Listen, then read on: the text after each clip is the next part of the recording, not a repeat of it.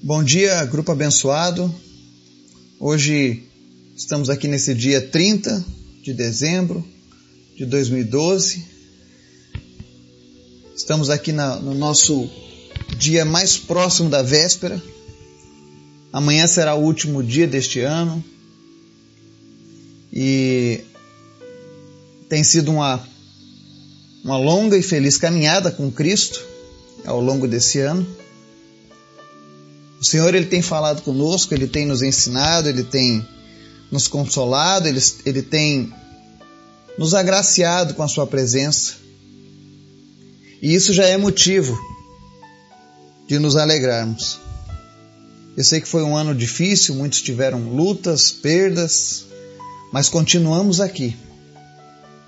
E se nós continuamos aqui é porque Deus tem propósitos a se cumprirem nas nossas vidas.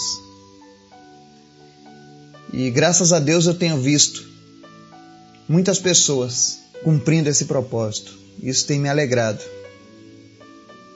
Isso mostra que todo o tempo dispensado nesse trabalho tem sido útil para Deus. Tem, tem, tem resultado em crescimento na vida das pessoas. Então, muito obrigado para você que tem andado junto comigo nessa caminhada que tem estado desde o início, que tem orado por mim, que tem orado comigo, orado pelas outras pessoas deste grupo. Muito obrigado. Que o Espírito Santo de Deus continue se revelando ao teu coração cada vez mais. Hoje nós vamos aproveitar esse esse tema das catástrofes que estão acontecendo no nosso país, especialmente, especialmente na Bahia. E nós vamos falar sobre o que Jesus nos ensina sobre a forma de dar esmolas. Qual é o padrão bíblico quando eu estiver ajudando alguém? Como eu devo proceder com isso? Eu sei que muitas pessoas têm dúvidas acerca disso.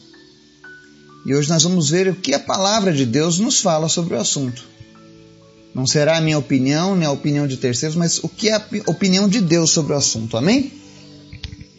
Mas antes da gente falar sobre o tema, quero te convidar para a gente estar orando, intercedendo, abençoando. Lembrando que eu coloquei lá no nosso grupo um pix de um pessoal que está fazendo arrecadações para o pessoal que está sofrendo com as enchentes aqui na nossa região. Você sentir no teu coração de ajudar, sinta-se em paz. São pessoas sérias, são pessoas honestas, pessoas que a gente conhece, tá? Vamos orar? Obrigado, Jesus, por mais um dia, pela tua graça, pelo teu cuidado, pelo teu amor, por tudo que o Senhor tem feito nas nossas vidas, Pai. Obrigado, Jesus, pelo teu sacrifício. Obrigado por ter nos amado antes mesmo de nós te conhecermos. E obrigado porque a cada dia nós temos te conhecido mais e mais, Jesus. Nós queremos viver debaixo da obediência. Nós queremos alegrar o teu coração, Jesus. Nós queremos chegar no final de cada ano com a certeza de que nós alegramos o teu coração, Senhor. De que o Senhor se alegrou com as nossas vidas. De que o Senhor desejou falar conosco e andar conosco porque nós temos ouvido a tua voz. Nós te amamos, Jesus. Nós te amamos muito. E por isso nós queremos te pedir, Senhor, visita as nossas famílias, os nossos amigos, as nossas cidades, os nossos vizinhos. E abençoa, Deus, cada um deles, suprindo todas as suas necessidades, porque tu és um Deus onipotente. Visita, Senhor, aqueles que estão desabrigados, estão sofrendo nesse momento aqui na Bahia e traz conforto para eles no nome de Jesus.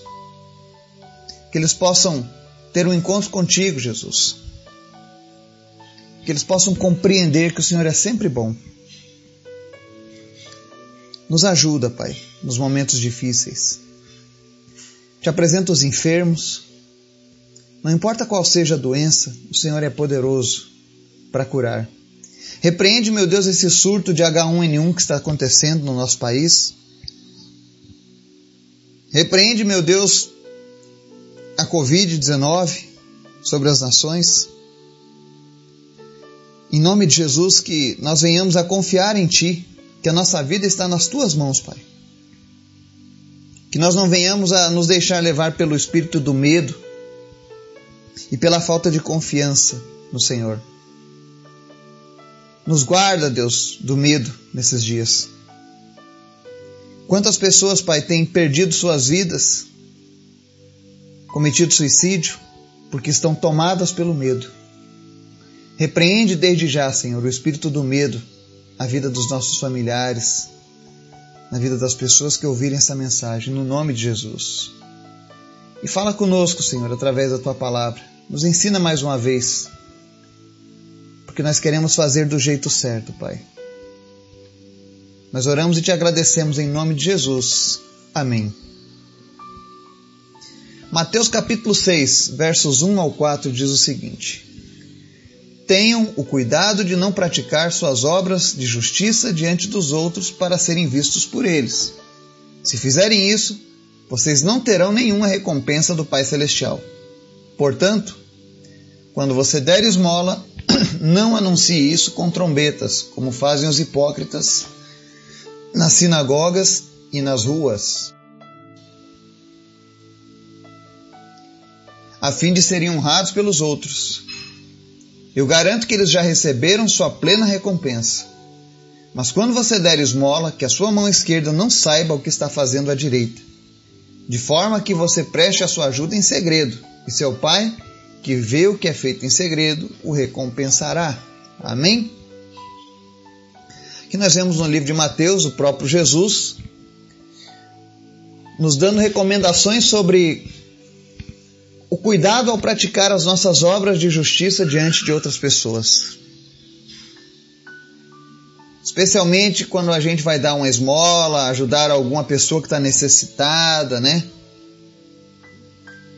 E aí algumas pessoas, quando leem essa passagem, elas dizem: Olha, Jesus está dizendo que quando eu ajudar alguém, eu não devo mostrar isso para ninguém mais. E aí fica essa dúvida: como proceder nesse assunto? Lembrando que em Mateus capítulo 5, o capítulo anterior, no verso 16, Jesus diz assim: Assim brilhe a luz de vocês diante dos homens, para que vejam as suas boas obras e glorifiquem ao Pai de vocês que está nos céus. E é por isso que surge tanta dúvida. No capítulo 5, Jesus está dizendo: Façam brilhar a luz de vocês para que vejam as boas obras que vocês estão praticando. E aqui no, no capítulo 6 diz: Olha, não pratiquem suas obras de justiça diante dos outros para serem vistos por eles. Então, o que, que nós devemos entender aqui? Bom, em resumo, é que existe um jeito certo de praticarmos as boas obras e um jeito errado. No jeito errado é a maneira dos hipócritas. E é isso que Jesus está nos alertando, para que não sejamos hipócritas. E o que, que são os hipócritas? Aqui são pessoas que fingem. Eles não agem de acordo com as ideias que demonstram nos seus discursos. Quando essas pessoas vão dar as suas esmolas, as suas ajudas, a motivação, a motivação dessas pessoas é se fazerem conhecidos. Como diz nos termos de hoje, é a lacração é se aparecerem. E quando você faz isso dessa maneira, quando eu ajudo alguém com o intuito de me, me promover, de me aparecer, Jesus disse assim: Olha, eles já receberam a sua recompensa e pelo jeito não é tão boa. Quando você procura ajudar alguém para que você seja visto por outras pessoas, para que você seja glorificado ao invés de Jesus, você já recebeu das pessoas toda a recompensa que deveria. Ou seja, as, os aplausos, as frases, ó, oh, como ele é piedoso, isso aí foi a sua recompensa. Jesus aqui nessa, nessa passagem, ele não está analisando a grandeza das doações, mas sim o sentido do coração em se autopromover. É isso que ele está falando. Então, se você perguntar e aí, o que, que eu devo fazer? Devo fazer as obras e mostrar para outras pessoas ou não? A questão está: qual é o intuito do seu coração? Quando você está ajudando essa pessoa, é porque você quer mostrar que você é piedoso, que você é bonzinho? Ou é porque você tem um coração mudado por Deus e você sabe que fazendo isso você está ajudando outras pessoas e, e gostaria que outras pessoas se motivassem a fazer o mesmo? Porque a questão do, da, do que Jesus está falando não é sobre mostrar ou não mostrar, mas como está o teu coração. Se você fizer uma boa ação e mostrar isso, por exemplo, numa rede social, como muitos fazem, apenas visando a autopromoção, Jesus não se agrada disso. Mas se você está fazendo isso para que as pessoas vejam a Deus, glorifiquem a Deus, aí está tudo ok. Eu digo, por exemplo, muitas vezes eu promovo ações aqui no grupo e aí as pessoas nos ajudam, nos enviam recursos, roupas e tantas outras coisas. E por uma questão de, de respeito, porque existem tantos charlatães nos nossos dias, né? Eu sou obrigado a mostrar o que está sendo feito com o seu dinheiro. Então eu tiro foto do que foi comprado, tiro foto das cestas básicas sendo entregues. Não para que eu faça uma autopromoção, olha como o Eduardo é bom. Não. Mas para mostrar que você está fazendo parte dessa obra. Se aquela pessoa recebeu aquele prato de comer um prato de comida foi porque você mandou ajuda. Se aquele desabrigado recebeu uma muda de roupa e não passou frio nessa noite foi porque você fez isso. E quando você fez isso, eu tenho certeza que você fez isso para que Deus fosse glorificado. Então essa é a diferença. Não é que você precisa ocultar todas as boas ações que você faz, mas Faça isso com o intuito de Deus ser glorificado.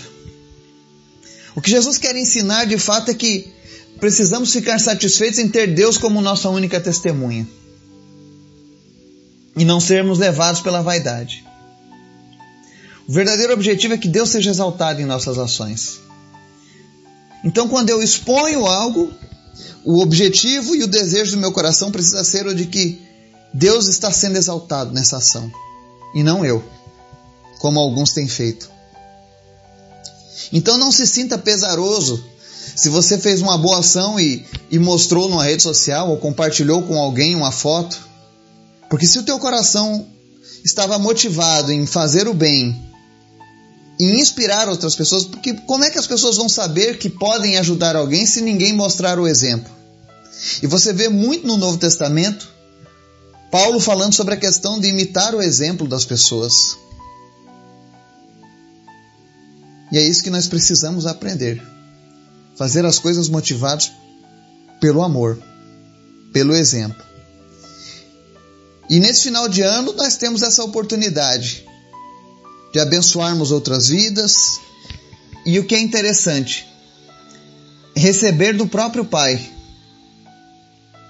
Porque aqui no verso 3 e 4 diz assim, ó: mas quando você der esmola, que a sua mão esquerda não saiba o que está fazendo a direita. De forma que você preste a sua ajuda em segredo. Ou seja, eu não estou fazendo essa ajuda para que fiquem me jogando confetes. Se eu seguir essa regra, ele, Jesus mesmo ensina: e seu pai que vê o que é feito em segredo, o recompensará. Há uma passagem na Bíblia que diz que é melhor dar do que receber, porque quem dá recebe. E recebe de Deus.